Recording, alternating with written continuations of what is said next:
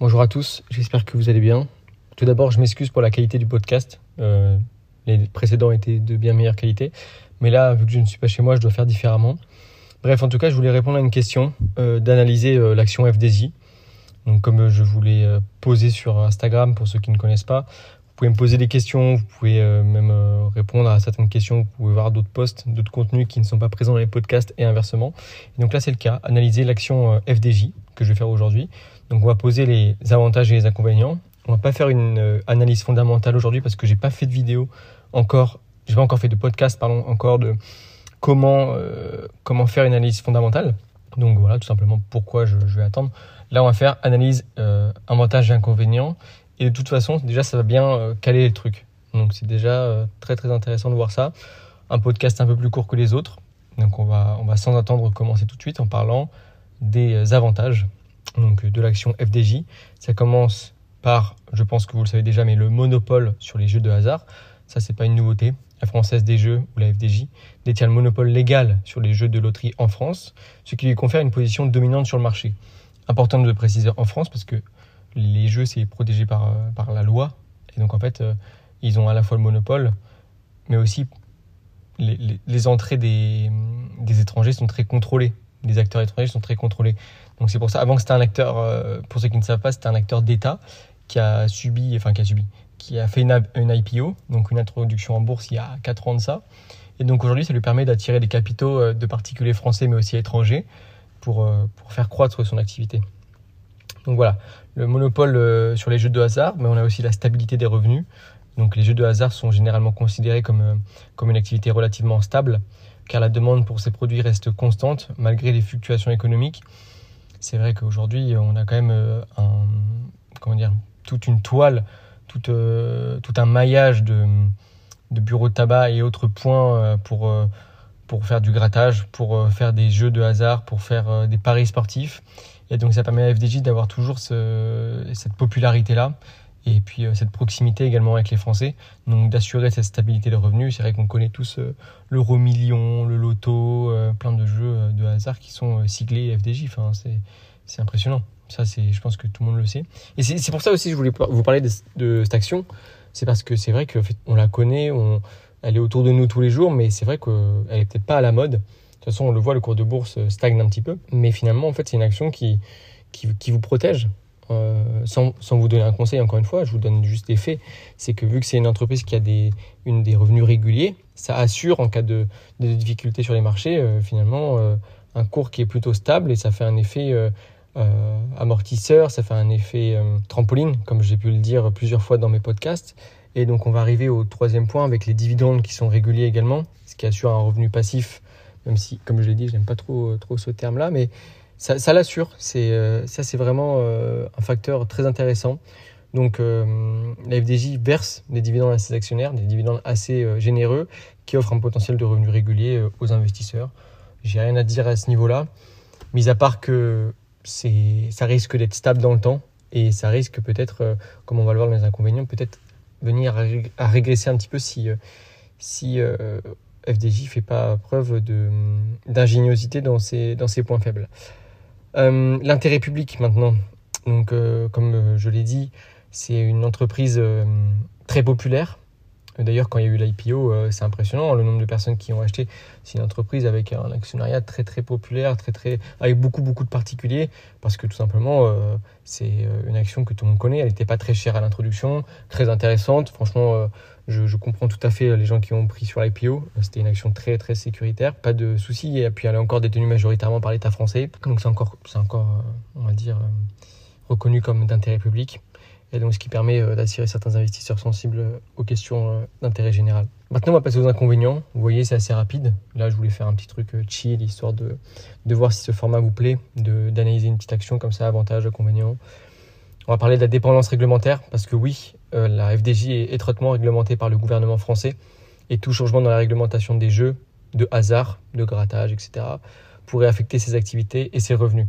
Oui, ça c'est vrai, euh, tout ce qui est euh, contrôlé par l'État peut subir soit un avantage, mais aussi beaucoup, beaucoup d'inconvénients. Comme je l'ai dit, hein, s'il y a des acteurs, une concurrence qui va arriver, de toute façon, on va, on va, en parler juste après, elle est tout de suite régie par la loi française, donc c'est tout de suite restrictif. Et au moins, la FDJ, malgré cette dépendance réglementaire, elle est déjà habituée depuis, depuis sa création finalement, parce qu'avant c'était une entreprise d'État.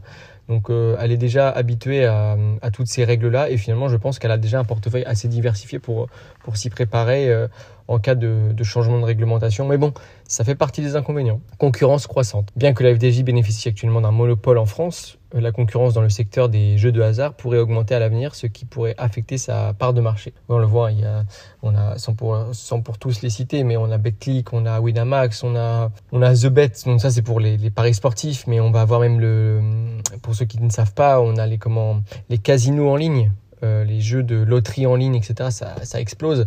Et puis on a euh, des acteurs étrangers qui, je pense, par la suite vont venir de plus en plus si la législation euh, s'ouvre davantage. Mais pour l'instant, on est, on est un peu protégé de par la, la comment l'utilisation sociale de la FDJ, dans le sens où les gens qui sont clients depuis depuis euh, peut-être maintenant une vingtaine d'années, une trentaine d'années, sont toujours habitués d'aller acheter leurs jeux de hasard et vont pas maintenant se mettre euh, sur les jeux de loterie ou alors vont le faire en plus parce que euh, parce que c'est une habitude tout simplement. On a ensuite la sensibilité économique. L'activité de la FDJ peut être influencée par les conditions économiques car les dépenses des consommateurs pourraient être impactées en période de ralentissement économique. Donc ça, je l'ai mis en inconvénient, la sensibilité économique. Mais encore une fois, euh, l'action FDJ, c'est quand même une action qui est assez, euh, qui a un assez, assez amortisseur, qui est assez euh, sécuritaire en fond de portefeuille, comme j'ai pu le dire dans d'autres, d'autres podcasts avec Carrefour, avec Orange. C'est une action qui aura une clientèle régulière. Finalement, en fait, même si il y a de l'inflation, je sais même pas si en fait la FDJ augmente ses prix en période d'inflation. Ça, c'est vraiment une question que que, je suis en train de me poser. Je ne sais pas si vraiment il y a une augmentation des prix. Mais en tout cas, pour moi, la, la, clientèle, et de, toute façon, on le voit euh, dans les chiffres qui en ressort, c'est que la clientèle reste stable. Elle augmente peut-être pas, mais en tout cas, elle reste stable. Elle diminue pas. Les gens sont habitués, les gens ont une habitude. Et c'est ça qu'il faut regarder, la récurrence euh, de la consommation. Donc, ça reste un, inconvénient pour toute action. Donc, il fallait le mettre. Mais il est peut-être plus faible que sur d'autres actions. Il y a moins d'effets élastiques. Euh, l'innovation technologique euh, les évolutions technologiques pourraient transformer l'industrie des jeux de hasard et la FDJ devra s'adapter pour rester compétitive dans un environnement constant. Euh, ah non, pardon, dans un environnement constant, dans un, dans un environnement en constante euh, évolution. Je me suis trompé dans mon, dans mon petit script. Oui, dans un environnement en constante évolution. Là, c'est exactement comme je l'ai dit. Pour moi, ça, c'est le, le, pire inconvénient euh, qu'il y a sur FDJ. C'est que c'est quand même une entreprise qui est assez, euh, qui est assez resté dans son jus et qui est resté très, euh, très physique. Même si aujourd'hui on a l'application FDJ en ligne, etc. Euh, c'est quand même une entreprise, qui, une entreprise qui reste avec beaucoup de, points de vente physiques. Aujourd'hui on a encore la clientèle physique. Mais est-ce qu'aujourd'hui, avec euh, la, nouvelle clientèle digitale, etc., on va pas avoir des changements de comportement et peut-être une baisse de la consommation? Alors, si FDJ arrive à développer des produits digitaux qui fonctionnent, pourquoi pas? Mais il faut le voir. Là, vraiment, en fait, FDJ, déjà, elle se démarque beaucoup par ses points de vente, par sa, sa, hum, par sa proximité avec sa clientèle, etc. Ce qui peut la différencier justement des loteries en ligne, euh, des choses qui sont en train de se développer. À voir, vraiment, à voir. C'est vraiment le point le plus, euh, le plus noir que je peux mettre sur FDJ. C'est l'innovation technologique que la FDJ a un peu du mal. En plus, c'est une entreprise d'État, donc tout est un peu plus lent. Euh, donc ça, c'est vraiment, vraiment à voir. Finalement, j'ai pas d'autres, informations là-dessus. J'espère qu'elle arrivera à s'adapter parce que franchement, moi, je trouve que c'est une action très intéressante. Plein, pour moi, a beaucoup plus de points positifs que de points négatifs. Si vous voulez que je vous fasse une euh, analyse fondamentale dessus, je vous le ferai. Là, c'est mon premier format, donc peut-être que euh, j'ai pas été super, euh, super précis, super clair. Mais bon, j'en ferai d'autres. N'hésitez pas à me dire tous les commentaires. Vous pouvez directement aller sur Instagram, me dire ce qui va, ce qui va pas, me donner d'autres entreprises analysées me donner aussi d'autres entreprises à analyser euh, pour l'analyse fondamentale. De toute façon, je ferai la vidéo très, très prochainement. Comme je l'ai dit, il y a une vidéo par jour pendant 30 jours, histoire de, faire de, des bonnes petites choses. Et puis, euh, puis voilà, même sur d'autres d'autres thèmes, hein, euh, posez-moi des questions sur d'autres thèmes, parce que j'ai vu, c'est vrai que je regarde un peu les stats, je suis un peu curieux, je vois beaucoup que les, euh, les vidéos sur les bases de l'investissement a beaucoup plus fonctionné. Je dis tout le temps vidéo, mais c'est pas une vidéo. Le podcast sur les bases d'investissement a beaucoup plus fonctionné que euh, comment gagner, notamment avec les actions de croissance. Alors que pourtant, euh, les informations dans le podcast euh, Comment gagner avec les actions de croissance, ah, il, est, très très pertinent. J'ai vu qu'il hum, y avait beaucoup plus qui étaient intéressés par les bases. Est-ce que les, titres, les titres simples, comme les bases, des choses vraiment pour les débutants, vous intéresse plus? Est-ce que vous en voulez d'autres? Ou bien euh, c'est juste une erreur de, parcours ou, bien que vous ne l'avez pas vu, je ne sais pas. En tout cas, dites-moi dans les commentaires ce que vous préférez, ce que vous ne préférez, pas. Euh, très très important pour moi parce que bah, je pourrais vous faire des choses qui, vous intéressent un peu plus ou des, thèmes que vous voulez aborder que je n'ai pas abordé, etc. Donc très important, je me le répète encore. N'hésitez pas à vous abonner surtout au podcast, mettre les petites 5 étoiles. Voilà, je, je, le dis comme si j'étais un chauffeur Uber. On met les 5 étoiles. Et puis, euh, et puis on se retrouve aussi sur Instagram, il y aura tout. En fait, je ne sais pas si vous avez remarqué, mais je mets euh, une pellicule, un post avec nouveau podcast. Après, je mets une petite, euh, une petite phrase que j'ai pu dire dans le podcast. Et puis après, je vous mets un slide de, de, de 5-6 photos, 5-6 images avec des astuces qui sont clés, ou alors des, des, petits points bonus qui ne sont pas forcément dans le podcast, mais en général, ça c'est dedans et puis avec des petites informations en plus. Donc en fait, vous avez du contenu complémentaire sur Insta et puis le, tissu principal sur, euh, Spotify. Donc ça permet d'avoir les deux. Euh, je sais également qu'il y en a qui n'ont pas Spotify. Donc euh, là, je suis en train de voir pour les mettre sur d'autres plateformes.